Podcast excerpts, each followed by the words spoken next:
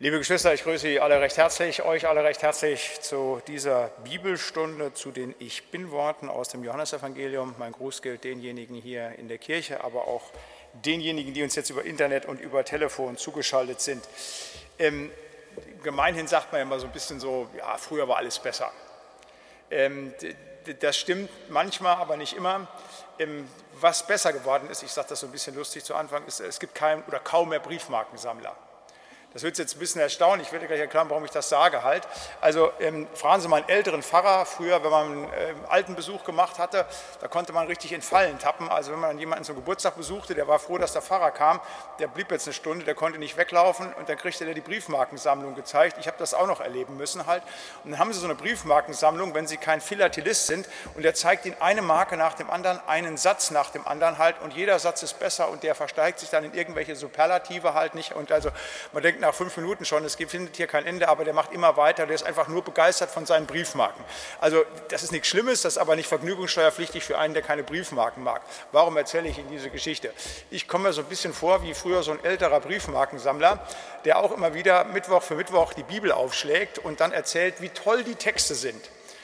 Und heute sind wir nur an einem Text, wo ich das genauso sagen muss, oder an sieben Texten es geht nicht mehr mehr. Also das ist so stark, so fantastisch, so grandios, das ist wirklich, und wenn ich jetzt wirklich nur noch Superlative bringe über die Bibel, sehen Sie es mir nach, das ist aber auch meine Begeisterung für die Bibel, so wie sich eben so ein richtiger Philatelist über seine Briefmarkensammlung freut, aber glauben Sie mir, heute ist wirklich, äh, ja, ist kaum mehr zu toppen. Ähm, nicht die Bibelstunde, die ich halten werde, sondern das, womit wir uns beschäftigen werden, denn es sind die sieben Ich bin-Worte aus dem Johannesevangelium. Ich habe mir auch überlegt, machst du ein Wort oder fängst du eine Bibeleinheit an, aber weil ich jetzt wieder drei Wochen nicht da bin halt, dann ist das schwierig. Habe ich gesagt, nein, heute versuchen wir mal Druckbetankung, ganz viel mitzunehmen halt. Wir haben alle sieben gigantischen Ich Bin-Worte und ähm, ich werde heute nicht mit einer Andacht äh, einsteigen, sondern werde quasi sieben Kurzandachten zum Schluss halten, ähm, werde aber mit einem Gebet starten und dann erstmal die sieben Ich Bin-Worte lesen. Wollen kurz stille werden und beten. Ihr lieber und Heiland, von ganzem Herzen wollen wir dir Dank sagen, dass wir uns jetzt unter deinem heiligen und lebendigen Wort versammeln dürfen. Wir wollen dir Dank sagen, dass wir in dieser Stunde jetzt in deinem Haus und vor den Geräten uns beschäftigen dürfen mit diesen fantastischen, großartigen Worten, die du selber über dich gesprochen hast, Herr. Wir wollen dich bitten, Herr, dass wenn wir uns jetzt damit beschäftigen, dass du uns die Bedeutung dessen, was du da sagst, was du uns da offenbart hast, einfach nochmal neu ins Herz hineinschreibst. Und ich möchte dich bitten für jeden Einzelnen, der gekommen ist, jeder Einzelne, der zugeschaltet ist, dass er etwas mitnehmen kann von und aus diesem Abend, Herr, der zu deiner Ehre und zu deinem Lob und Preis gehalten werden soll. Und damit das geschieht, dass jeder Einzelne angesprochen wird, dazu brauchen wir deine Hilfe, deine Unterstützung. Und so wollen wir dich bitten, Herr, segne du uns im Betrachten deines Wortes durch deinen guten Heiligen Geist. Amen. Ja, ich lese uns erstmal zum Einstieg äh, die sieben Ich Bin-Worte noch einmal so hintereinander weg vor, um da nochmal reinzukommen. Ich denke ja, die meisten von euch kennen sie auswendig halt. Das ist erstmal nichts Neues und doch etwas ganz Gigantisches und Großartiges. Das erste Ich Bin-Wort, das Brotwort, da heißt es, Jesus Christus spricht, ich bin das Brot des Lebens. Wer zu mir kommt, der wird nicht mehr hungern. Und wer an mich glaubt, den wird nimmer mehr dürsten. Das zweite Ich bin Wort vom Licht. Jesus Christus spricht, ich bin das Licht der Welt. Wer mir nachfolgt, der wird nicht wandeln in der Finsternis, sondern wird das Licht des Lebens haben. Das dritte Ich bin Wort von der Tür. Jesus Christus spricht, ich bin die Tür. Wenn jemand durch mich hineingeht, wird er selig werden. Das vierte Ich bin Wort vom guten Hirten. Jesus Christus spricht, ich bin der gute Hirte. Der gute Hirte lässt sein Leben für die Schafe. Das fünfte Ich bin-Wort von der Auferstehung. Jesus Christus spricht, ich bin die Auferstehung und das Leben. Wer an mich glaubt, der wird leben, auch wenn er stirbt. Und wer da lebt und glaubt an mich, der wird nimmermehr sterben. Das sechste Ich bin-Wort vom Weg und der Wahrheit und dem Leben. Jesus Christus spricht, ich bin der Weg und die Wahrheit und das Leben. Niemand kommt zum Vater, denn durch mich. Und das siebte und letzte Ich bin-Wort. Jesus Christus spricht, ich bin der Weinstock, ihr seid die Reben. Wer in mir bleibt und ich in ihm, der bringt viel Frucht, denn ohne mich könnt ihr nichts tun. Das diese sieben herrlichen, gigantischen Worte unseres Herrn und Heilandes, diese Ich bin-Worte. Und ich möchte uns, bevor wir die Worte Wort für Wort nochmal ein Stück weit betrachten, schauen, was man daraus theologisch, geistlich nehmen kann, so hinführen, so ein paar allgemeine Dinge sagen zu den Ich bin-Worten. Die Ich bin-Worte des Johannesevangeliums, die sind Spitzensätze neutestamentlicher Christologie. Das ist jetzt mal ein ganz steiler theologischer Satz. Christologie heißt das Nachdenken über Gott. Es gibt ja in der Theologie die Pneumatologie, das Nachdenken über den Heiligen Geist, die Hamatologie, das Nachdenken über die Sünde halt, die Ekklesiologie, das Nachdenken über die Kirche, aber die Christologie, das ist so die Kardinalsdisziplin dessen, was eben christlichen Glauben ausmacht.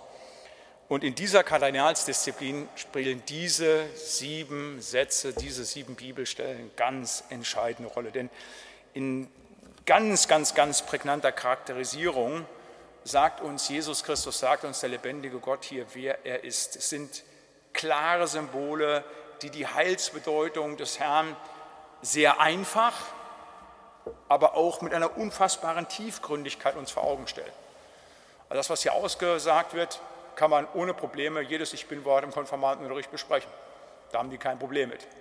Aber da kann ich auch jedes theologische Hauptseminar im zehnten Semester an der Uni mit bestreiten halt und die Leute werden unglaublich tief graben. Also da ist alles drin, das ist unfassbar tief. Das ganz Besondere, was ich immer wieder sage, worauf man hinweisen muss, was ich auch den Konformanten dann erkläre, wenn wir die durchmachen, das ist so eine eigene Einheit auch im Konformantenunterricht. Die müssen die natürlich auch auswendig lernen. Und ich gehe jetzt mal davon aus, dass jeder von euch und Ihnen, die ihr hier seid, die auswendig kann. Jeder von euch und Ihnen, die zugeschaltet sind, die auswendig das können. Wenn nicht, ist das die Hausaufgabe halt, ne? die auswendig lernen. Ganz, ganz wichtig. Also wird hier nicht abgefragt, anders als im Konformantenunterricht aber da tut man sich was richtig Gutes. Ich sage, das ist auch wichtig für missionarische Gespräche, für ganz viele Dinge. Da hat man Handwerkszeug an der Hand. Man wird einfach wirklich geschult in der Christologie. Aber das ganz Wichtige, wenn ich das den Konfirmanten erkläre, ist natürlich dieses Einführende, dass ich ihnen erkläre, was das bedeutet, dass Jesus Christus hier sagt, ich bin. Ihr und Sie, die ihr da theologisch ein Stück weit gebildeter seid, schon eine Menge Predigten gehört habt, ihr wisst natürlich, was da der Hintergrund ist. Das ist der Gottesname, der offenbart worden ist, Exodus 3 am Dornbusch bei Mose. Als Mose fragt, ja, was soll ich denen denn erzählen? Wie ist denn dein Name? Dann kommt dieses ganz geheimnisvolle, Yahweh, mein Name ist Yahweh, ich bin, der ich bin. Dieses, dieses Selbstbezeugnis, das aber in sich selber bleibt, das so nicht greifbar ist, ebenso wie Gott der Vater ist, das wird dann tatsächlich im Neuen Testament konkret wo dann ich bin sich konkretisiert. Ich bin der Weg. Ich bin die Wahrheit. Ich bin das Leben. Ich bin der gute Hirte. Ich bin die Auferstehung.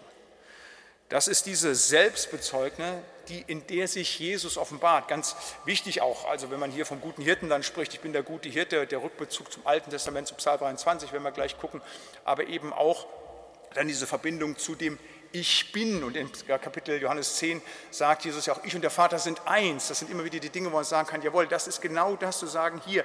In Jesus haben wir die Offenbarung Gottes.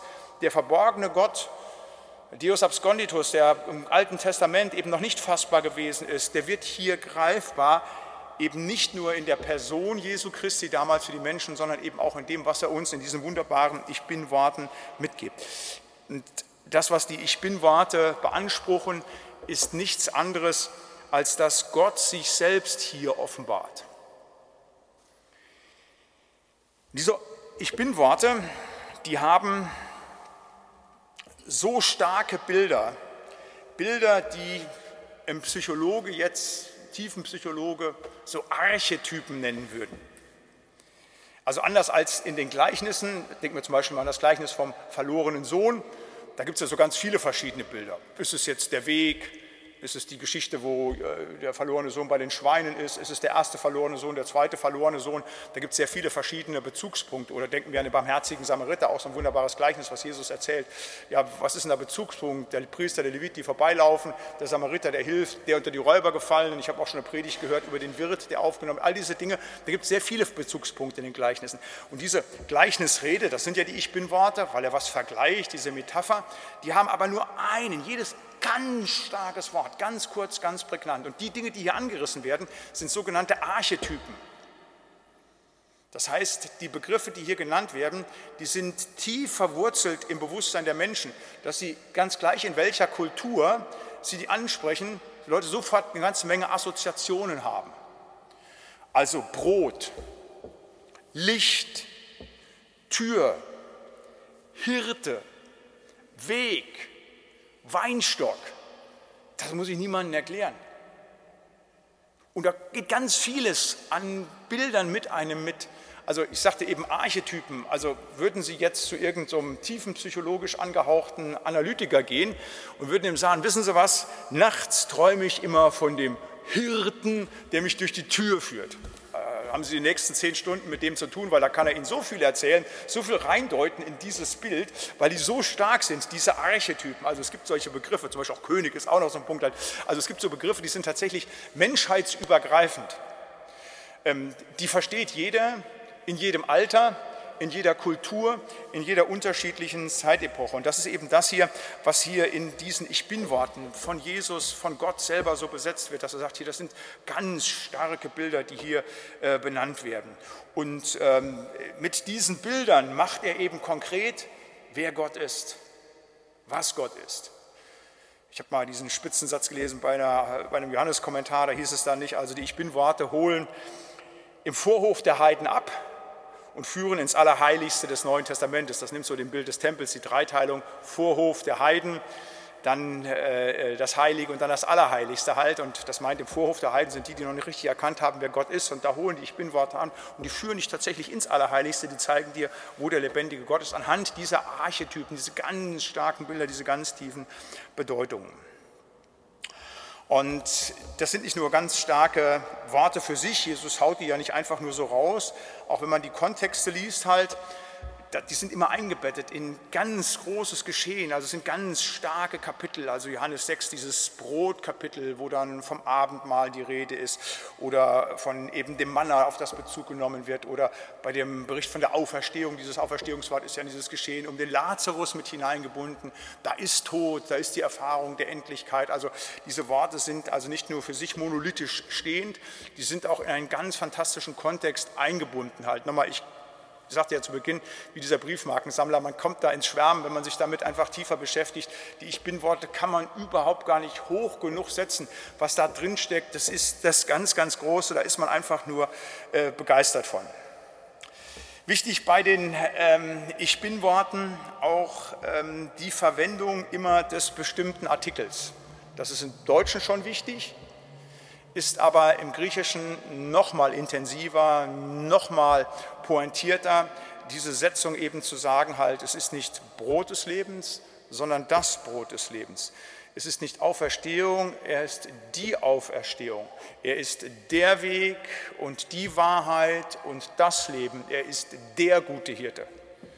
Das hier so an dem Beispiel aufgeführt unseres großen Pastor Menkenhalt, nicht, dessen Kreuz ja hinten steht, der so ein begnadeter Prediger gewesen ist halt und zu dem damals vor 200 Jahren die ganzen Leute hier kamen unter diese Kanzel, weil er so vollmächtig predigen konnte.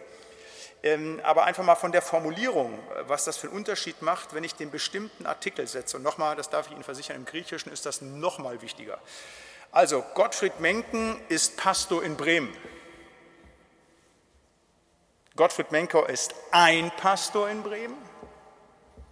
Gottfried Menken ist der Pastor in Bremen.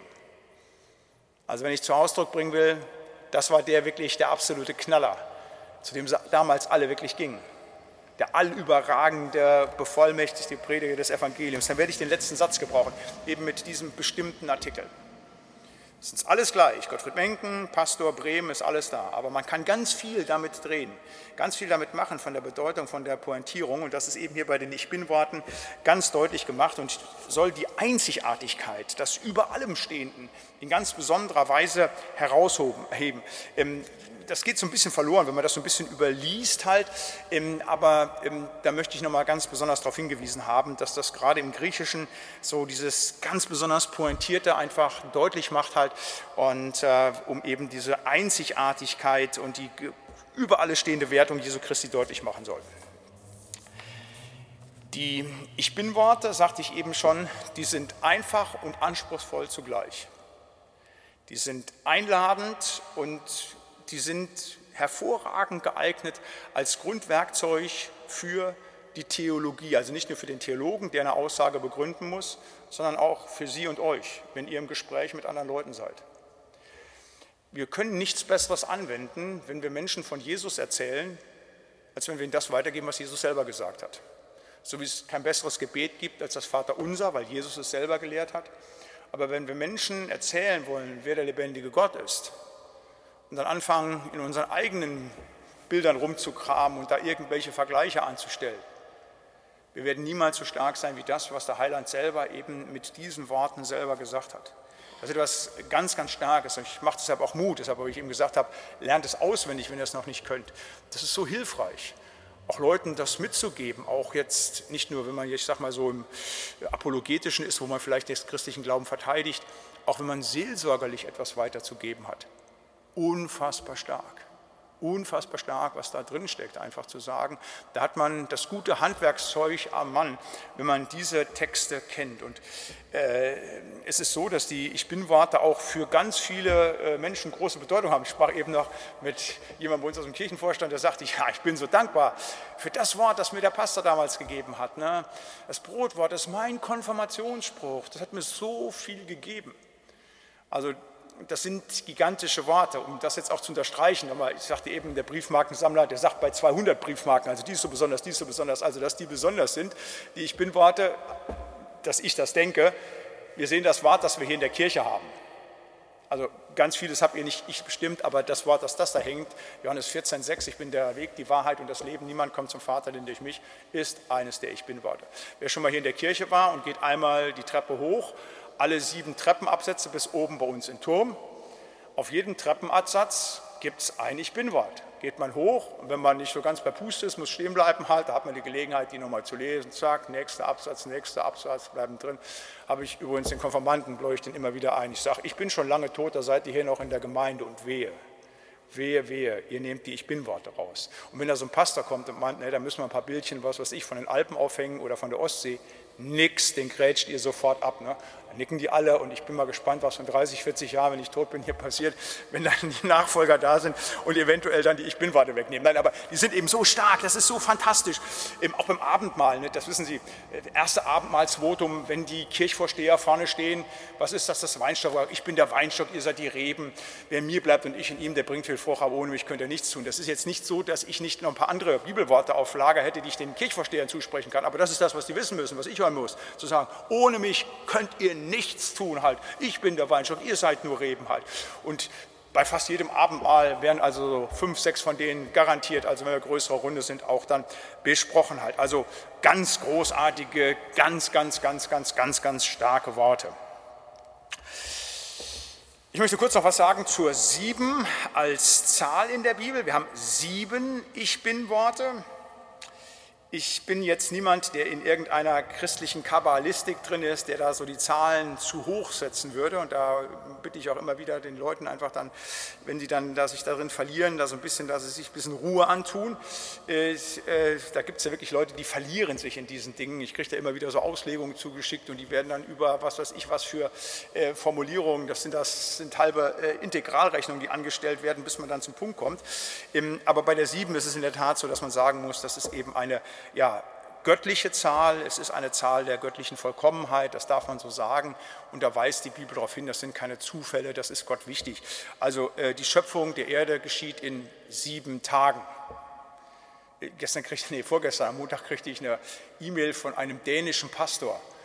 Der schrieb mich ganz begeistert an und sagte, er hätte sich so gefreut, sie hätten hier mit ihrer Reisegruppe eine Rundreihe, Rundgang durch Bremen gemacht halt und ähm, dann wäre der Reiseleiter, der Stadtführer von unserer Kirche stehen geblieben, hätte ein bisschen was zu Martini gesagt und hätte auch was gesagt zu der Gemeinde, gesagt, das seien strengst gläubige Leute, die würden sogar glauben, dass die Bibel die Welt in sieben Tagen erschaffen würde halt. Und da bedankte sich der Pastor, weil er das auch glauben würde und fand das ganz prima halt nicht. Also ich äh, bin erstmal froh, wenn Leute feststellen, dass wir bibeltreu sind, halt, das ist nie verkehrt halt nicht, aber das war dann auch eine Sache für Bibeltreue, dass man eben das mit den sieben Tagen noch weiß. Aber die Erde ist eben in sieben Tagen nach dem Schöpfungsbericht geschaffen worden, halt ganz wichtig. Und der siebente Tag wird dann von Gott geheiligt.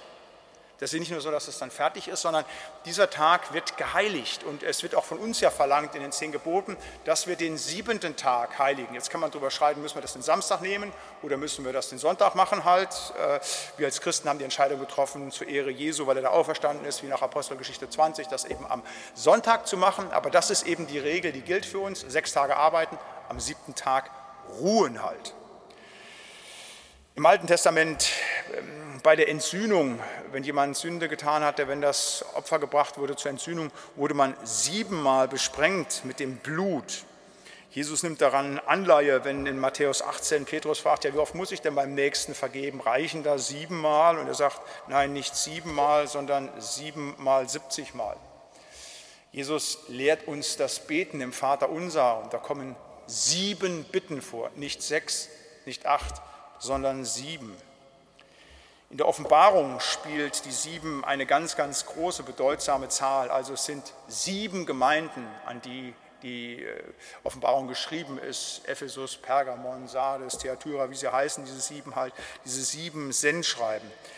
Es wird bei den Gerichten immer sieben Siegel, die gebrochen werden. Es sind sieben Posaunen, die gespielt werden. Es werden die sieben Zornesschalen Gottes über der Erde ausgegossen werden. Es sind die sieben Geister Gottes vor dem Thron. Es sind die sieben Augen des Lammes halt.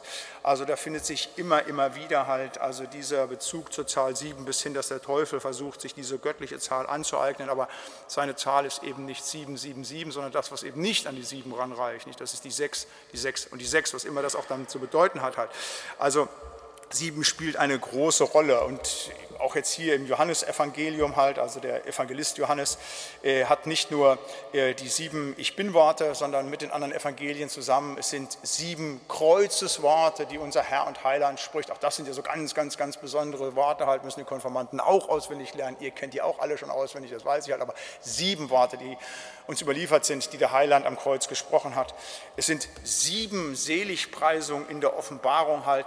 Also, und das ist jetzt längst noch nicht alles, was es an sieben in der Bibel gibt, aber das das, um mal deutlich zu machen, eine ganz besondere Zahl. Und das ist eben auch kein Zufall, dass Gott Johannes das gegeben hat, dass er eben in seinem Evangelium sieben Ich bin Worte aufschreibt, um da einfach nochmal diese göttliche Vollkommenheit, das Abgeschlossene dieses wunderbaren Werkes einfach zu sehen. Und deshalb haben wir heute Abend auch alle sieben Worte. Das ist wie bei so den Briefmarkensammlern. Wenn die einen kompletten Satz haben, dann legen sie auch den ganzen Satz auf den Tisch hinhalten. Also nicht nur ein oder zwei Briefmarken, sondern da kommt der komplette Satz.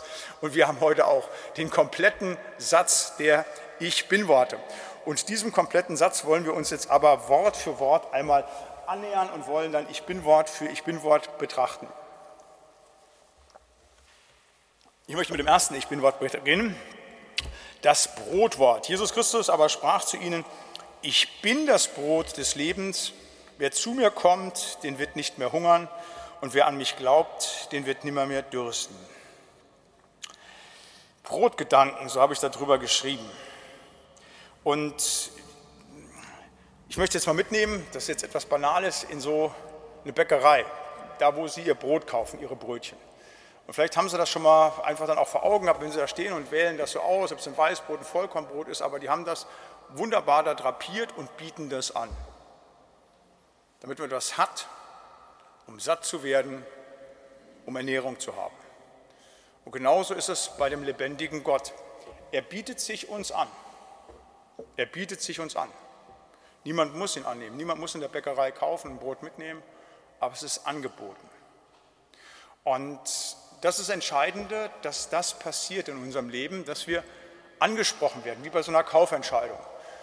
Wenn man so in einer Bäckerei steht und sagt, naja, das spricht mich nicht richtig an, dann kauft man nichts halt. Und das ist das Entscheidende, dass Gott in mein Leben hineinkommt und dass er mich anspricht.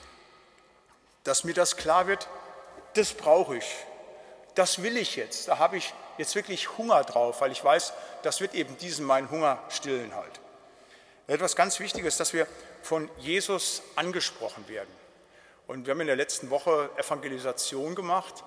Ich sage das jetzt mal so, das Bild aufnehmen. Da haben wir im Prinzip Jesus nochmal neu in die Auslage gelegt, anders drapiert.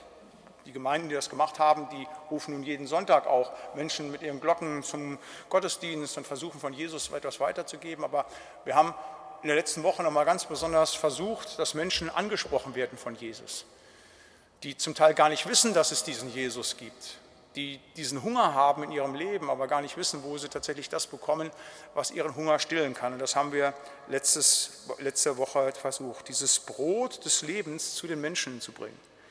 Und das ist ein ganz wichtiger Gedanke, wenn wir dieses Brot des Lebens gefunden haben und satt geworden sind, dass wir natürlich denen, die Hunger haben, das bringen müssen, die eben noch gar nicht wissen, wo dieser dieser Hunger zu stillen ist halt. Und das ist das, was, und das ist das Zweite, was junge Menschen erleben, wenn sie eben zu Jesus kommen, dass sie gesättigt werden halt. Das verheißt Jesus, wer zu mir kommt, der wird nicht mehr hungern, er wird nicht mehr, er wird nimmer mehr dürsten halt. Wenn ihr von mir gegessen habt, das ist ja eingebettet auch in dieses Brotwort, das Abendmahl als Assoziation, wenn ich Jesus aufgenommen habe, dann werde ich gesättigt, gesättigt. Aber das ist genau dasselbe wie bei Brot. Damit ich gesättigt werde, muss ich es aufnehmen. Ich kann mir in der Bäckerei 15 Brote kaufen. Roggenbrot, Dinkelbrot, Weißbrot, geschnitten, nicht geschnitten. Ich stelle die bei mir zu Hause auf den Tisch. Die sehen wunderbar aus, duften auch so wunderbar, wie frisches Brot riecht. Aber wenn ich es nicht esse, vom Anschauen und vom Riechen allein werde ich nicht satt. Und genauso ist es bei Jesus Christus. Ich kann in die Kirche gehen und ich habe so viele tolle Lieder mitgesungen über diesen Jesus Christus. Ich habe so viele prächtige Predigten gehört, habe die Bibel auch gelesen mit den Dingen, aber ihn selber habe ich nicht in meinem Leben. Der Heilige Geist ist nicht in mir. Dann wird es mir nichts bringen. Dann ist keine Sättigung da. Das ist so ein Vergleichspunkt halt. Also zu sagen, ja, das ist so, wie Brot eben aufgenommen werden muss, wie es in mich hineinkommen muss, muss tatsächlich, das ist ja die Frage der Wiedergeburt, muss tatsächlich der lebendige Gott in mich kommen, Jesus in mich hinein damit ich gesättigt werde.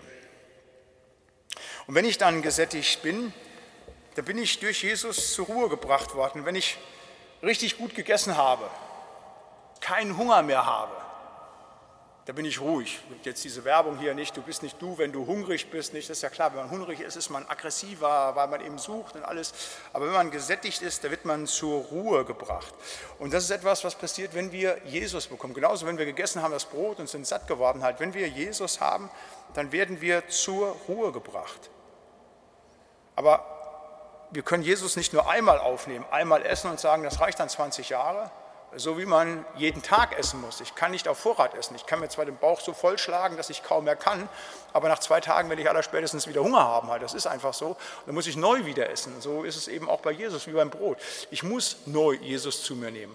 Und ich werde da nicht in dieser Welt dazu kommen, dass ich sage, ich habe hier irgendwann einen Zustand erreicht, wo ich schon eben in dieser kompletten Ruhe bin, sondern ich muss immer und immer wieder neu Dinge zu mir nehmen. Und so wie der Leib das Brot braucht, so braucht eben die Seele, so braucht der geistliche Mensch eben Jesus Christus, um eben zur Ruhe zu kommen, dass er gesättigt wird.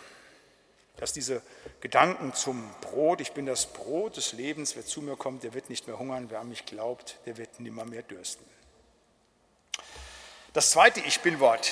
Jesus Christus spricht, ich bin das Licht der Welt, wer mir nachfolgt, der wird nicht wandeln in der Finsternis, sondern wird das Licht des Lebens haben. Diese Ich bin-Worte erschließen sich sehr gut, wenn wir bei diesen Archetypen bleiben, das heißt, wenn wir uns wirklich in dieses Bild hineinversetzen. Da sind wir in der Auslegung immer richtig, also das, was ich hier mitgebracht habe, habe ich auch sogar schon mal hier als Predigt gehalten, ganz ausführlich, dass ich einfach gesagt habe, wollen einfach mal nur mal nachdenken, was es heißt, was bedeutet Licht, was macht Licht. Licht schenkt erstens Orientierung, wissen wir alle. Stehen irgendwo im dunklen Raum, machen das Licht an, dann können wir wieder sehen, wo wir sind. Das ist das ganz Banale. Und genauso ist es bei Jesus Christus. Wenn er sich jetzt tatsächlich mit Licht vergleicht, ist genau das die Assoziation, die wir genau treffen können. Und so ist es ja auch.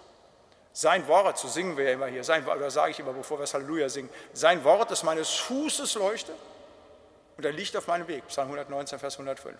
Sein Wort ist meines Fußes Leuchte, und er ist ja das Wort, und ein Licht auf meinem Wege. Wir haben Orientierung, wenn wir Jesus Christus haben. Und wie viele Menschen haben keine Orientierung? Die in der Welt sowieso nicht, aber eben auch wir häufig nicht. Und wenn wir keine Orientierung haben, ist es so gut, wenn wir Jesus haben, mit seinen Worten, die uns sagen, was wichtig sind. Ich habe vor zwei Wochen diese Predigt zum Thema Versorgungssicherheit gehalten. Gerade in so einer Zeit, wo wir jetzt danach trachten, ho, ho, ho, wie wird es denn werden mit unserem Geld? Wo geht es denn hin mit 8% Inflation? Wie laufen die Dinge weiter? Und werden wir es denn warm haben mit all den Dingen? Da ist es gut, dass so ein Matthäus 6 war und sagt, ihr braucht keine Angst zu haben. Ich versorge euch, ich bin da. Fürs Morgen ist gesagt. Das ist die Orientierung, die Jesus schenkt in seinem Wort. Ein zweites, was Licht tut, es schenkt Wärme. Kennen wir alle. Also hier ist so eine ganz alte Glühbirne noch drin. Wenn ich da jetzt dran packe an das Licht, dann wissen wir, was passiert. Also da verbrenne ich mir die Finger halt. Das ist richtig heiß schon, das merke ich schon so aus fünf Zentimeter Entfernung. Licht bringt Wärme. Muss ich niemandem erzählen, das große Licht unserer, äh, unseres Sonnensystems kommt eben von der Sonne halt, das wissen wir alle. So als Jäger, das ist immer ganz wunderbar, wenn man so im Winter draußen sitzt, liegt Schnee, ist eisekalt und die ersten Sonnenstrahlen kommen morgens so raus. Da weiß man ganz genau, nicht nur ich friere hier in meinem dicken Mantel, auch die Rehe, die frieren genauso oder die Schweine, kommen die schon mal raus in die Sonne halt. Nicht? Und wenn man dann weiß, wo dann so die Sonne ist, so, dann macht man sich das zunutze halt, Licht schenkt Wärme. Das ist ein physikalischer Vorgang. Und bei Jesus ist das auch so. Das ist jetzt nicht physikalisch, dass wir auf einmal von 36 Grad auf 38 hochkommen, sondern Wärme ist hier etwas, ich sage mal, dieses Wohltuende, dass wenn wir wirklich zwischenmenschliche Wärme brauchen, ist ja toll, die deutsche Sprache gibt ja so eine Menge her. Nicht? Also in meiner Ehe ist es ganz kalt geworden. Nicht? Da wissen wir also, was da los ist halt nicht. Da ist eben keine Wärme mehr, keine Nähe. In meiner Familie war es ganz kalt. Ja, so, dann weiß man, das ist zwischenmenschlich nicht viel gewesen. Und das ist leider in dieser Welt so, dass manchen Menschen die zwischenmenschliche Wärme abgeht, dass ihnen die fehlt. Äh, warum auch immer. Gott sei Dank gibt es da Jesus Christus. Wenn ich Wärme brauche, da kann ich zu ihm kommen. Da kann ich das finden, was mir Menschen nicht geben. Licht schenkt Freude. Wissen wir alle, wenn wir im Urlaub sind, in Griechenland, in Italien, man ist dann so acht Stunden tagsüber in der Sonne. Das ist so gigantisch, was da passiert. Das wissen wir mittlerweile, wie wichtig ist, dass wir Sonnenlicht brauchen, das Lichtentzug depressiv macht sperren Sie mal einen Menschen für drei Wochen, haben die früher gemacht, in Einzelhaft bei Lichtentzug ein. Die sind fix und fertig, selbst die stärksten und härtesten werden da gebrochen.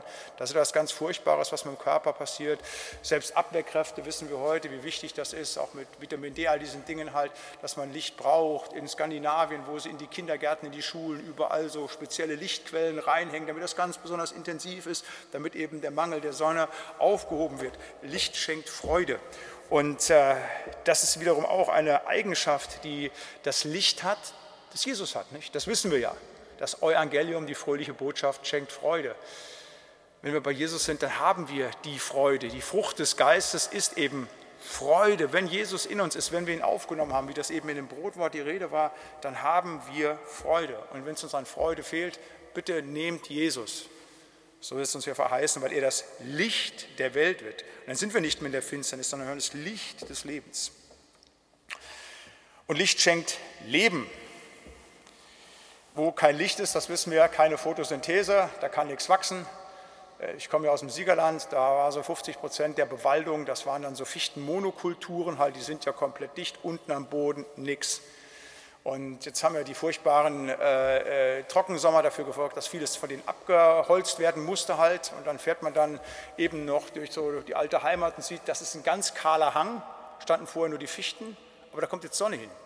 Im nächsten Jahr fährst du vorbei und da knallt alles weg. Da sind die Sträucher, da sind dann schon so die ersten Gewächse. Das ist irre, was das macht halt. Das weiß jeder aus dem Garten halt. Ne? Also sagen, wenn da irgendwie so dichte Sträucher sind, die nimmt man weg hier und drei Wochen später ist da schon alles am Blühen, weil eben das Licht hinkommt, nicht weil das wichtig ist für das Leben. Und das ist auch so eine Eigenschaft von Licht, die das Sonnenlicht hat, die natürlich bei Jesus ist. Er ist das Leben. Das ist übrigens ein ganz wichtiger Punkt bei den Ich Bin-Worten halt. Ich bin der Weg, äh, die Wahrheit und das Leben. Oder ich bin die Auferstehung und das Leben halt. Ganz wichtig, in Jesus haben wir Leben. Wahres Leben in dieser Welt, aber eben auch ewiges Leben, wenn wir der einst stehen. Jesus, das Licht der Welt, schenkt Leben. Also das wollte ich ja in diesem zweiten Ich Bin-Wort zeigen. Man kann wirklich sich in diese Dinge hinein ver, äh, verlieren, wirklich. Und das darf man wirklich. Und gucken, was kann das denn halt? Zu sehen halt, genau wie beim Brot. Ich kann darüber nachdenken, wie ist das denn mit dem Brot halt, mit all diesen Dingen und kann darüber vieles verstehen, über das, was Jesus ist. Das dritte Ich Bin-Wort. Ich bin die Tür, sagt Jesus Christus. Wenn jemand durch mich hindurchgeht, wird er selig werden auch so was ganz Spannendes, dieses Symbol der Tür. Und bei der Tür ist es ja so, dass die Eigenschaft der Tür, wenn sie ist, ist sie entweder auf oder ist sie zu.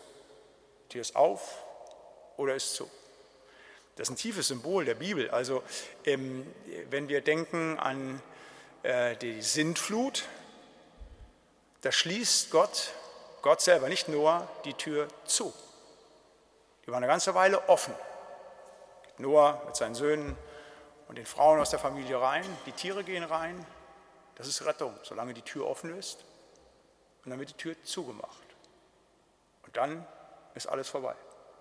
Da gibt es auf der einen Seite der Tür, auf der anderen Seite der Tür. Das ist ein ganz spannendes Bild der Sinnvoll. Ich sage ja ganz vieles ähm, in der Bibel, äh, äh, im Alten Testament, das zielt auf Jesus. Hier ist es so, Matthäus 24, wo Jesus selber darauf zurückgreift und sagt, das wird genauso sein wie zu den Zeiten Noahs halt, nicht? Da wird genauso sein, der eine angenommen, der eine abgelehnt, eben durch die Tür. Das entscheidet sich da zu sagen, ist er durch die Tür gegangen oder nicht. Das sagt er nicht in Matthäus 24, aber hier in diesem Wort und zusammen mit eben 1. Mose 7 kann man das genauso sehen. Und es gibt zwei Zustände, Tür ist auf oder Tür ist zu, das eine oder das andere. Und die Tür ist zu. Das ist etwas, was im Realiter passiert. Also wer sich schon mal ausgesperrt hat bei sich zu Hause, der weiß, was es heißt, die Tür ist zu. Oder ich erlebe das immer wieder, wenn hier die Leute vor der verschlossenen Kirchtür stehen und daran rappeln. Also das ist etwas ganz Banales. Aber ähm, es gibt eben nicht nur dieses Reale, sondern es gibt es auch symbolisch. Die Tür ist zu. Also wenn nach einer längeren Ehekrise die Ehefrau Ihnen erklärt und die erklärt, jetzt ist die Tür zu, dann weiß man, was das bedeutet. Oder wenn man für sich selber feststellt, ich bin jetzt austherapiert, die Tür ist zu und ich das so mitteile halt. Das ist auch symbolisch gemeint. Es gibt Dinge, die in dieser Welt zu sind. Aber nicht nur, ich sage mal, die realen, die symbolischen Dinge, die Türen sind zu, sondern auch geistlich. Da ist eine Tür zu. Eine ganz wichtige Tür ist zu, nämlich die Tür zum Paradies. Die Tür zum Paradies ist zu. Da waren alle Menschen drin, Adam und Eva, da war die Menschheit angesiedelt, dann sind sie vertrieben worden und dann stellt Gott ein Cherubim vor das Tor zum Paradies. Und ist die Tür zu. Die Tür ist aber auch auf, weil wir einen Gott haben, der Türen aufmacht. Der macht manchmal ganz real Türe und Tore auf in dieser Welt. Da beten Menschen und wo die Tür zu war, macht dieser Gott Türen auf. 1989 die Wiedervereinigung, da waren Türen wirklich zugemauert, im wahrsten Sinne des Wortes. Und dann beten die Christen und Gott macht eine Tür auf. Auch symbolisch, nicht nur real, symbolisch tut Gott das immer wieder, dass er aus toten Beziehungen Dinge machen kann. Das ist somit das Tollste. Also das Allertollste ist der, als Pfarrer, wenn man miterleben darf, dass Leute zum Glauben kommen. Aber so was anderes, was ganz fantastisch ist, wenn man Eheseelsorge betreibt, und Menschen wirklich aus tiefer Krise, kurz vor der Trennung, die Kurve kriegen. Jahre später sitzen die hier in der Gemeinde, sind glücklich verheiratet. Das ist was ganz Großartiges, das mitverfolgen zu dürfen. Da war die Tür zu, aber die Tür ist aufgegangen. nicht, weil jetzt irgendwie irgendein Pastor so ganz tolle Eheratschläge hat in der Tasche, sondern weil da einer ist, der die Tür aufmacht. Unser lebendiger Gott, der hilft. Und eben auch die Tür aufgemacht hat zum Paradies die zu ist. Die Tür ist zu zum Paradies. Aber Gott sei Dank gibt es einen, der die Tür ist, nämlich Jesus Christus. Ich bin die Tür, wenn jemand durch mich hineingeht, der wird er selig werden. Das ist so ein ganz spannendes hier in diesem Ich bin-Wort, dieses, äh, ja, dieses Dialektische hier, nicht These, Antithese. Die Tür ist auf, die Tür ist zu. Aber Jesus ist die Tür und an ihm entscheidet sich das, auf welcher Seite der Tür ich stehe. Gerade in Bezug auf das, was das Paradies, was das himmlische Jerusalem auf, angeht. Ja, eigentlich kann ich nicht reinkommen, ich Olaf Latzel. Ich bin Sünder. Genauso wie Adam, genauso wie Eva. Aber Jesus ist die Tür, der mir wieder Eingang gibt. Und durch ihn muss ich eingehen, um selig zu werden. Und Gott sei Dank durfte ich, ich sage jetzt ganz persönlich, durch ihn eingehen. Und dass für mich die Tür zum Paradies wieder neu offen ist. Die Tür ist auch das, die es hindert. Also das, kann, das schließt etwas ab, wie ich das eben schon sagte, bei der, bei der Arche. Und so wird es eines Tages im Weltgericht sein, dass Jesus sowohl die Tür sein wird, die zumacht und sagt, nein, du hast mich abgelehnt in dieser Welt. Oder aber er sagt, komm zu mir, du hast an mich geglaubt. Auf oder zu, Jesus Christus ist die Tür. These, die Tür ist zu, Antithese, die Tür ist auf und die Synthese, die Tür ist Jesus. Ganz starkes, ganz tiefes Wort, dieses Wort von der Tür. Noch ein stärkeres Wort. Ich bin wieder beim Briefmarkensammler, aber es gibt halt Dinge, wo eins schöner ist als andere. Man weiß gar nicht, wie schön es ist halt. Das Ich Bin-Wort vom guten Hirten. Jesus Christus spricht, ich bin der gute Hirte. Der gute Hirte lässt sein Leben für die Schafe. Ich habe es eben schon gesagt, in Johannes 10 ist so eine ganz, ganz starke Verdichtung dessen, dass Jesus der Vater ist. Ich und der Vater sind eins. Für mich sieht sie den Vater. Aber nicht nur in diesen Worten, wo es expresses Verbes gesagt wird, sondern auch gerade hier in diesem Wort halt vom guten Hirten, von diesem so unfassbar fantastischen Psalm 23, der als sich ja schon so toll ist halt nicht. Wenn man die Leute fragt, was ist der schönste Psalm in der Bibel halt, Psalm 23. Das sind ja auch so wieder, ich sprach eben von den Archetypen halt nicht, von dem guten Hirten, von dem dunklen Tal, von dem frischen Wasser mit all diesen Bildern, die da gebraucht werden. Das ist so stark, das spricht einen so sehr an. Aber die ganz richtige Setzung kriegt dieser Psalm erst dann, wenn man weiß, dass Jesus Christus der gute Hirte ist. Er ist der gute Hirte. Und dass im Psalm 23 eben von ihm die Rede ist. Und das ist das Tolle, dass man eben auch ganz viele Worte Jesu eben in der, im Alten Neuen Testament sowieso, aber gerade besonders auch die, ähm, äh, die Ich Bin-Worte eben durchs Alte Testament noch gut versteht. Das ist ja auch so die große Kunst dann der Auslegung, Bibel durch Bibel, Heilige Schrift durch Heilige Schrift auszulegen halt. Und wenn er der gute Hirte ist, dann dürfen wir im Psalm 23 sehen, was er denn tut für seine Schafe, wie er sich um sie kümmert halt. Und da ist es so, dass Jesus eben wie so ein guter Hirte das tut, da bin ich wieder in dem Bild des guten Hirten, dass er eben Führung schenkt. Er weidet mich auf einer grünen Aue und führet mich zum frischen Wasser. Er führet mich auf rechter Straße um seines Namens willen.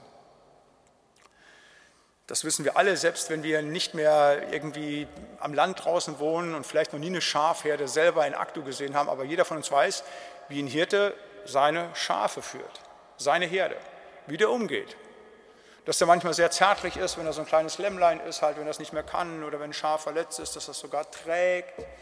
Dass er manchmal aber auch mal so einen Hund schickt, ne, der dann das Schaf zwickt halt, der da schon mal schärfer ruft, weniger scharf ruft, dass er die beim Namen kennt halt, das ist alles ganz fantastisch, dass die Schafe auch die Stimme hören halt und er dadurch eben dann die Herde führt. Und genauso ist es ja mit unserem Herrn und Heiland.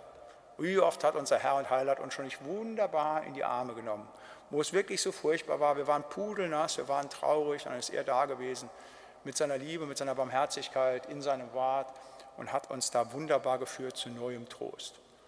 Aber wie oft ist es auch schon gewesen, wo wir überheblich und hochmütig gewesen sind, wo wir gedacht haben, na was wir denn für tolle Kerle auch sind.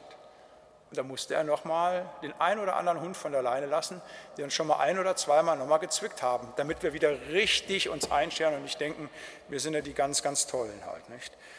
So wie der gute Hirte seine Schafe führt, so führt Jesus uns über sein Wort durch diese Welt.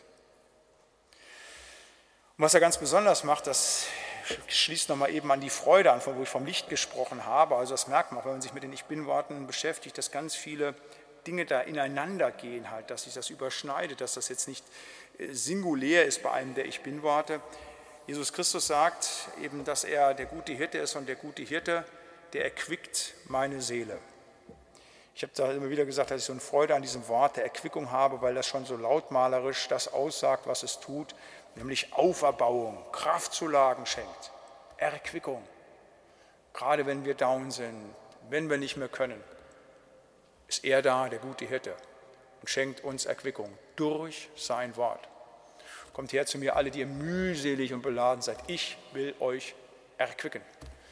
Das ist das, was unser Herr und Heiland tut. Was für einen großartigen Gott haben wir nicht, dass er uns Erquickung schenkt. Und das wissen wir alle, dass wir so einen Gott haben und wir dürfen uns viel, viel mehr bei ihm diese Erquickung abholen halt. Wir dürfen viel mehr ins Wort gehen und uns immer mehr einfach stärken lassen bei diesem guten Hirten, der uns das schenken will aber vor allen Dingen auch sein Schutz. Jesus, der gute Hirte, führt und leitet uns durch seinen Schutz und ist erfahrbar in seinem Schutz. Psalm 23, Vers 4 ist das Wort, das am allerhäufigsten gewünscht wird von Leuten bei der Beerdigung. Und zwar nicht nur, weil den Leuten nichts anderes einfällt, so wie bei der Hochzeit, wenn die Leute so ein bisschen kirchferner sind, dann fragt ja, was wollen Sie denn für einen Trauspruch? Ja, 1. Korinther 13, 13. Ja, das ist so der Standardding, da sind viele Pastoren, die machen das gar nicht mehr.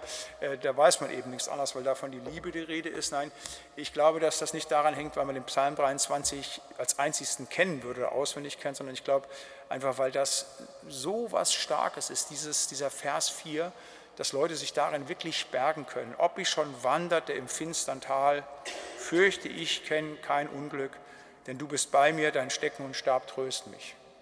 Sei es, dass man das genauso erlebt und erfahren hat, dass im richtig finsteren Tal niemand anders da war als der Heiland Jesus Christus und einen durchgetragen hat. Oder weil man sich für den Moment, wo man momentan drin ist, so sehr wünscht und man festgestellt hat, hier kann niemand anders mehr helfen. Wenn meine Ehefrau gestorben ist, wenn mein Kind nicht mehr da ist, da gibt es nichts mehr, was irgendwie weltlich und irdisch. Da kann es ja nur diesen einen geben. Und Gott sei Dank ist er der, der gute Hirte halt. Und das ist der Schutz, das ist der Trost, den wir haben dürfen, wenn wir da wirklich im finstern Tal sind, dass er da ist. Bis hin, dass wir in die absolute Finsternis hinein müssen, nämlich in das Finale unseres Lebens, was ja vor uns allen noch steht, unser Tod, dass wir wissen, der gute Hirte lässt sein Leben für die Schafe. Und unser guter Hirte, der ist einfach nicht gestorben und das war nichts, sondern ist gestorben, ist auferstanden damit wir ewiges Leben haben. Das ist das Großartige, damit wir sterben können, ohne dass wir ein Problem haben. Der gute Hirte lässt das Leben für die Schafe. Halleluja. Und davon handelt eben dann das fünfte Ich bin-Wort. Wenn ich jetzt sagen müsste, ich bin wieder beim Briefmarkensammler, was ist denn das gewaltigste und stärkste und fantastischste aus diesen sieben Worten? Fragt mich keiner, ich gebe aber trotzdem die Antwort. Dann würde ich sagen, Johannes 11. Erste Predigt, die ich von dieser Kanzel gehalten habe, als sie noch da war. Das war diese Predigt eben, Johannes 11, von der Auferstehung und dem Leben. Und ich habe ganz bewusst gesagt, liebe Gemeinde, hiermit lege ich euch meine theologische Visitenkarte hin. Das war damals Thema dieser Predigt, meine theologische Visitenkarte. Weil das für mich das Zentrale ist. Inhalt des Glaubens. Jesus Christus spricht, ich bin die Auferstehung und das Leben. Wer an mich glaubt, der wird leben, auch wenn er stirbt. Und wer da lebt und glaubt an mich, der wird nimmer mehr sterben. Glaubst du das? Darum geht's. In aller Nüchternheit, in aller Klarheit auf den Punkt gebracht, in dem, was Glauben an Jesus Christus angeht, dass er die Auferstehung und das Leben ist. Das ist das Zentrale.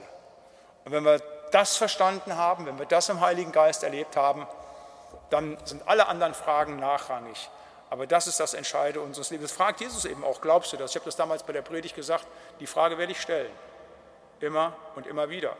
Deshalb werden wir missionarischer werden in dieser Gemeinde halt, weil diese Frage immer wieder zu stellen ist. Glaubt ihr das? Und das Leuten immer wieder zu sagen halt, ich bin die Auferstehung und das Leben.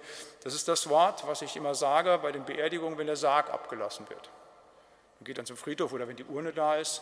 Und der Moment, wo wir dann tatsächlich letzte Ruhestätte genommen wird, dann zu denen, die drumherum stehen, wissend, dass sie diesen Weg auch gehen. Zehn Jahren, 20 Jahren, 30 Jahren. Immer in diesem Moment wird gesagt, ich bin die Auferstehung und das Leben. Wer mich glaubt, der wird leben, auch wenn er stirbt. Und wer er lebt und glaubt an mich, der wird nimmer mehr sterben. Um den Leuten klarzumachen, es geht um deinen Tod. Einzig sichere in deinem Leben ist, dass du sterben wirst.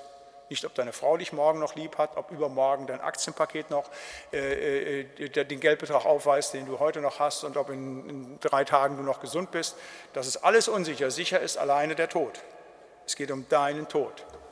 Und wenn ich das klar habe, dass es um meinen Tod geht, dann weiß ich auch, dass ich fragen muss, was kann mir denn helfen für mein Leben? Nicht nur hier, sondern für das ewige Leben halt. Das ist eben das Wort über den, das Leben und über den Tod. Und diese Antwort, die Jesus hier gibt, ist eben das tiefste und allumfassendste. Ich bin die Auferstehung und das Leben. Und wenn du an mich glaubst, dann hast du eben Anteil daran. Und dann eben die Frage nach dem Glauben. Glaubst du das? Das ist das ganz Starke. Nochmal, für mich ganz persönlich das ganz, ganz Starke, das ganz, ganz Tiefe, das ganz, ganz Verdichtete. Und wenn jemand anders sagt, mir ist aber das Türwort und gar kein Thema, aber das ist so das, was mich unfassbar stark anspricht. Das ist also so, so entscheidend halt. Und eben auch für meinen ganz persönlichen Glauben zu sagen, bei allem, was ich über den Glauben sagen könnte, was ich mit Jesus erlebt habe, zu sagen, das ist der Kern. Das ist der Kern, das ist das, worauf ich zugehe, wir zugehen, die wir im Glauben stehen. Dass wir sagen können, jawohl, das glaube ich. Und ich weiß, dass ich deshalb leben werde, auch wenn ich sterbe. Super. Und wenn ihr heute Abend nichts mitnehmt aus dieser Bibelstunde, dann das, freut euch drüber, die ihr an Jesus glaubt. Ihr habt ewiges Leben, weil er auferstanden ist. Das sechste Ich bin-Wort, das, das Wort vom Weg, von der Wahrheit, vom Leben, übrigens nicht Johannes 14, 7, Johannes 14, 6. Äh, ich habe letzten Dienstag, als ich den Dienst im Zelt hatte, wir haben das ja abwechselnd gemacht mit den Predigern bei dem Evangelisationszelt, das dort aufgestellt war von den AMK-Gemeinden, habe ich genau darüber gepredigt, über dieses Wort, über das Wort von der Wahrheit, davon bin ich ausgegangen. Aber dieses Wort ist auch ganz stark und gewaltig. Es ist eben nicht nur das Wort von der Wahrheit, es ist eben auch das Wort vom Weg und es ist auch das Wort vom Leben.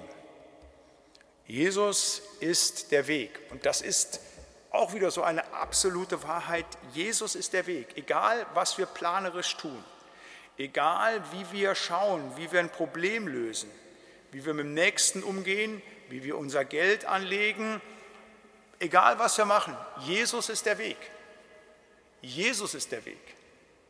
Sind wir bei und in ihm, ist alles richtig. Aber gehen wir Wege, die seine Lehre und sein Wort ignorieren, dann sind es falsche Wege. Jesus ist der Weg. Jesus ist auch die Lösung. Haben Sie mal eine Ehekrise? Ja, was ist die Lösung? Metaebene, Jesus ist der Weg. Über Jesus kommen wir zueinander. Wenn wir so gesinnt sind wie Jesus Christus, wenn wir so miteinander umgehen wie Jesus mit seiner Gemeinde, ja, dann werden wir weh finden, wie wir hinkommen. Die Frage ist, ob wir die Kraft finden, so miteinander umzugehen. wir sagen, wie kommen wir da wieder? Auch da ist Jesus der Weg, weil er durch den Geist die Kraft gibt zum Vergeben, zum neu aufeinandergehen. Jesus ist der Weg. Für jede Gemeindeleitung, für jeden, Jesus ist der Weg. Er ist beispielhaft vorangegangen. Aber eben auch jetzt wieder, wenn wir gleich vom Leben sprechen, äh, er ist der Weg, durch die verschlossene Tür ins Paradies hinein. Unfassbar stark. Das ist, wie gesagt, nicht umsonst, dass das da oben hängt, dieses Wort, dass die Leute, ob sie nur als Gäste erstmalig kommen oder bei einem meiner langweiligen Predigten sich dann, wie gesagt, in der Kirche orientiert, man guckt so, bevor man sich die Wappen anguckt, dann, wie gesagt, nochmal dieses Wort so richtig dann inhalieren lässt. Jesus der Weg. Jesus die Wahrheit. Das war so Thema der Predigt letzte Woche. Das ist ein Begriff, in der Philosophie, in der Theologie, die Aletheia halt, nicht was ist Wahrheit, der Wort, was äh, Pilatus da fragt, was ist Wahrheit? Und dieses Ringen um Wahrheit. Es ist ja eine Frage, die unser ganzes Leben umfasst. Die ganze Politik geht um diese Frage, was ist die Wahrheit? Was ist die Wahrheit jetzt, wie wir damit umgehen mit dem Klimaschutz? Was ist denn jetzt wahr? Wie können wir die Welt retten? Was ist wahr in einem gerechten Steuersystem? Was ist wahr? Was ist der richtige Weg im Umgang jetzt mit den Kriegsfolgen? All diese Dinge. Ganze Politik ist von der Wahrheitsfrage bestimmt. Die Naturwissenschaft ist von der Wahrheitsfrage. Was können wir beweisen? Was ist der richtige Weg? Was sind die Dinge, die wirklich funktionieren? Was ist wirklich wahr mit dem, was wir bei Corona erlebt haben halt? Ne? Das sind so ganz tiefe Fragen in der Philosophie sowieso halt zu sagen, der Wahrheitsbegriff, oh, also fangen Sie nicht damit an, sich mit dem Wahrheitsbegriff in den letzten 200 Jahren der Philosophie zu be beschäftigen, verstehen Sie nichts mehr.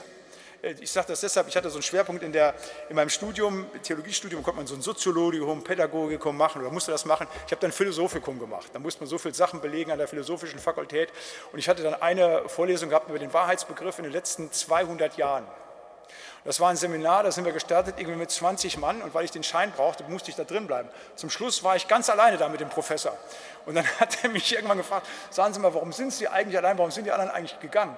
Ich habe gesagt, vielleicht liegt es daran, weil wir das nicht mehr verstanden haben.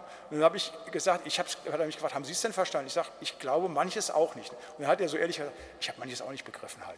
Also Wahrheitsfrage ist was ganz Tiefes, wie das neu gedacht wird. Also bei, das ist gigantisch halt. Aber das Wunderbare ist, ich muss nicht mit irgendwelchen tollen Denkern, die sonst was für PS haben halt. Ich weiß, was die Wahrheit ist. Jesus Christus. Das ist immer die Wahrheit. Jesus ist die Wahrheit. Auch das sind wieder Antworten. Jesus. Jesus, Jesus, so wie er der Weg ist, ist er eben auch die Wahrheit.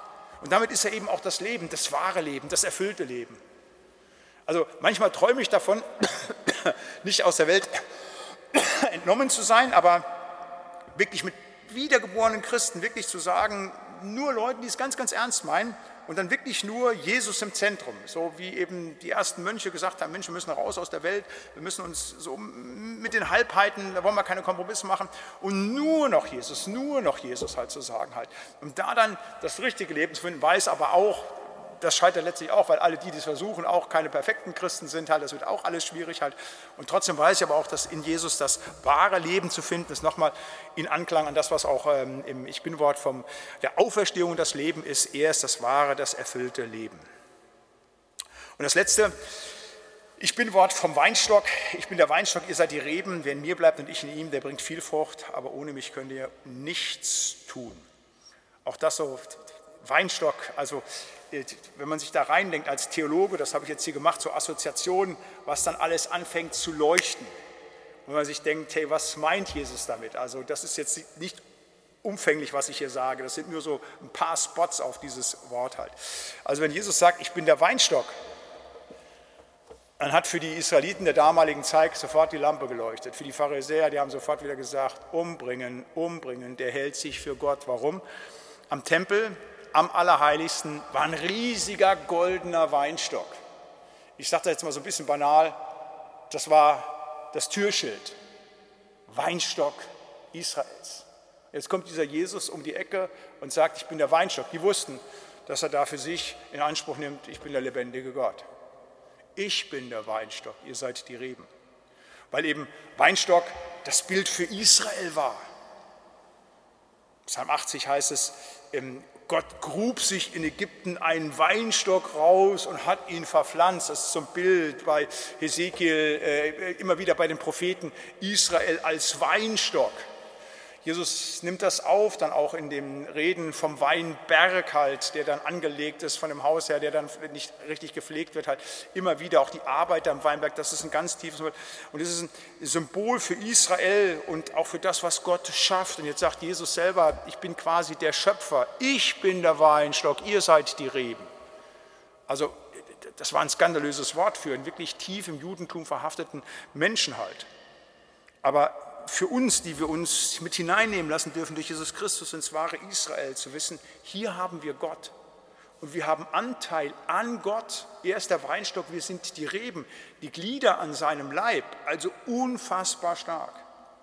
Und eben, das ist der Weinstock auch ein Symbol für die tiefe Freude, als Noah von der Arche kommt und da dieses Furchtbare hinter ihm liegt, dieses Gericht Gottes, er eben dort diesen Regen, dieses Geschlossen, die Befreiung erlebt hat. Das ist ja dieses Moment, als die Tür aufgeht, er rauskommt, so ein bisschen wie auch der Auszug aus Ägypten halt, die Befreiung von Gott durch das Gericht hindurch. Was ist das Erste, was er macht nach dem Bundesschluss? Er pflanzt einen Weinstock ein, er pflanzt einen Weinberg und hat dann Wein und trinkt davon. Das ist etwas ganz, ganz Tiefes, ein Symbol für die Freude. Und Jesus ist, da sind wir wieder bei dem, was ich eben auch sagte, bei dem Licht mit der Freude halt, das geht ineinander halt nicht. Er ist das, was wir haben an Freude, wenn wir eben bei diesem Weinstock sind, wenn wir Reben an ihm sind. Aber eben, da müssen wir auch dran bleiben halt, nicht? Wenn wir nicht an ihm bleiben, können wir letztlich nichts tun. Wenn wir uns von Jesus entfernen, wenn wir nicht ihn als Weg, Wahrheit und Leben haben halt, wenn wir uns nicht nach seinem Wort richten halt, dann werden wir auch die Freude verlieren. Ohne mich könnt ihr nichts tun. Das so einige Assoziationen eben zu diesem Weinstockbild. Ja, diese sieben Ich bin-Worte wirklich nur kurz angerissen. Man kann ganze Bibelarbeit, man kann ganze Bücher darüber schreiben, über jedes Einzelne halt. Aber ich hoffe, dass jeder von euch und Ihnen vielleicht da etwas hat daraus mitnehmen lassen. Und das, da mache ich Mut zu, das, was er gehört und verstanden hat, einfach umsetzen, glauben, sich daran halten, was Gott ihm heute mitgegeben hat mache hier einen Punkt. Wie gesagt, äh, drei Wochen keine Bibelstunde, da geht es in vier Wochen weiter. Das ist äh, Mitte August. Äh, ich weiß noch nicht genau, was wir machen, aber wir werden ein biblisches Buch nochmal richtig lang durchnehmen. Ich bin mir nicht ganz im Klaren, was wir machen. Vermutlich einen alttestamentlichen Propheten halt, den nochmal ganz betrachten. Ich möchte jetzt gerne zum Abschluss mit Ihnen und euch noch beten. Herr lieber Bernd Heiland, wir wollen dir von ganzem Herzen Dank sagen, dass du uns da heute Abend nochmal daran erinnert hast, dass du das Brot bist, dass du das Licht bist, dass du die Tür bist, der gute Hirte, die Auferstehung und das Leben, die Wahrheit, der Weg und das Leben und dass du der Weinstock bist, Herr. Wir wissen das schon lange, wir kennen diese Worte, Herr, aber danke, dass wir sie heute noch einmal vor Augen gestellt bekommen haben, Herr. Wir wollen dir Dank sagen, dass du uns mit deinem Wort immer wieder nachgehst, Herr, und dass du uns immer wieder einfach auch ansprichst durch dein heiliges und lebendiges Wort. Und ich möchte dich bitten für uns alle, für mich, aber auch für die Geschwister, die hier in der Kirche sind, die zugeschaltet sind, dass das, was wir gehört haben, dass wir es nicht nur mitnehmen, sondern dass wir auch Täter des Wortes sind. Das, was wir begriffen haben für unser Leben, Herr, dass wir das einfach umsetzen möchte ich bitten für jeden Einzelnen, der gekommen ist, der zugeschaltet gewesen ist, Herr, dass du bei ihm bist in seiner ganz speziellen, konkreten Situation. Du weißt um die großen und kleinen Päckchen, die wir alle auch zu tragen haben momentan, Herr. Ich möchte dich bitten für jeden Einzelnen um Hilfe, Bewahrung und Beistand und möchte Dank sagen, dass du der gute Hirte bei uns bist auf unserem Weg, Herr, und dass du uns führst und leitest und dass, wenn wir an dir bleiben, dass uns letztlich nichts passieren kann. Lob, Preis und Ehre dir dafür. Und so wollen wir am Ende dieser Bibelstunde, Herr, eins werden in und mit dem Gebet, das du uns selber zu beten gelehrt hast. Vater unser im Himmel, geheiligt werde dein Name, dein Reich komme, dein Wille geschehe, wie im Himmel so auf Erden. Unser tägliches Brot gib uns heute und vergib uns unsere Schuld, wie auch wir vergeben unseren Schuldigern und führe uns nicht in Versuchung, sondern erlöse uns von dem Bösen. Denn dein ist das Reich und die Kraft und die Herrlichkeit in Ewigkeit. Amen. Der Herr segne dich und behüte dich. Der Herr lasse leuchten sein Angesicht über dir und sei dir gnädig. Der Herr erhebe sein Angesicht auf dich und gebe und erhalte dir seinen Frieden. Amen. Euch allen, Ihnen allen noch einen schönen Abend. Seid Jesus anbefohlen. Tschüss.